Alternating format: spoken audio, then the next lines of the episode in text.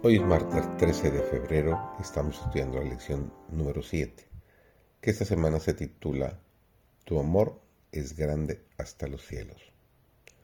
Su servidor David González, nuestro título de hoy es Señor, si miraras los pecados. Ja, si miraras a los pecados, ¿quién, oh Señor, podrá mantenerse? Pero en ti hay perdón, para que seas reverenciado nos dice Salmo 130, los versículos 3 y 4. Para aquellos que se han desviado del camino, el Señor ofrece palabras de ánimo. Aceptará sus oraciones si se arrepienten y convierten. Por medio del infinito sacrificio de Cristo y por fe en su nombre, pueden beneficiarse con el cumplimiento de las promesas de Dios. Los hijos de Adán pueden llegar a ser hijos de Dios. Oh, cuán agradecidos debiéramos estar de que al asumir Cristo la naturaleza humana, los hombres caídos puedan recibir una segunda oportunidad. Cristo los ubica en terreno ventajoso. Al relacionarse con Él pueden ser colaboradores de Dios. Por medio de la gracia que cada día les da Cristo, pueden ser elevados y ennoblecidos hasta llegar a ser hijos e hijas de Dios. Tal amor no tiene parangón.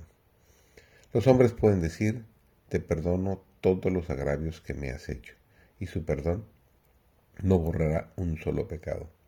Pero la voz que resuena desde el Calvario, Hijo mío, hija mía, tus pecados te son perdonados, es completamente eficaz.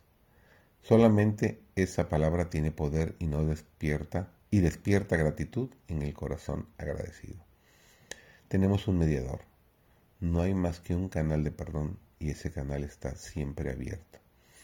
Por medio de él, un torrente abundante de misericordia divina y perdón se derrama sobre nosotros.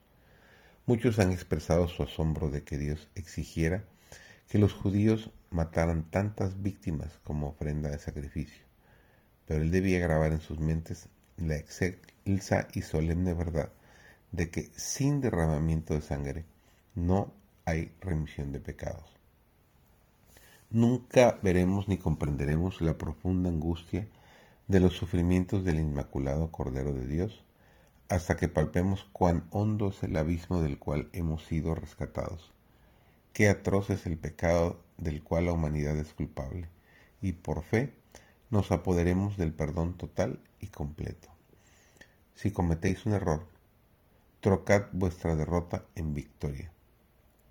Si se las aprende bien, las lecciones que Dios envía imparten ayuda oportuna. Pongan su confianza en Dios. Oren mucho y crean.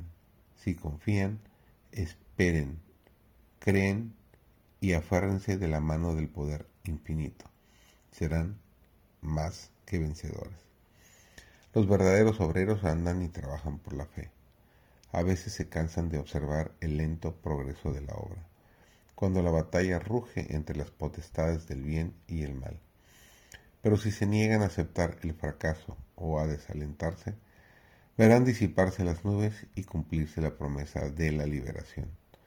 A través de la neblina con que Satanás los ha rodeado, verán resplandecer los brillantes rayos del sol de justicia.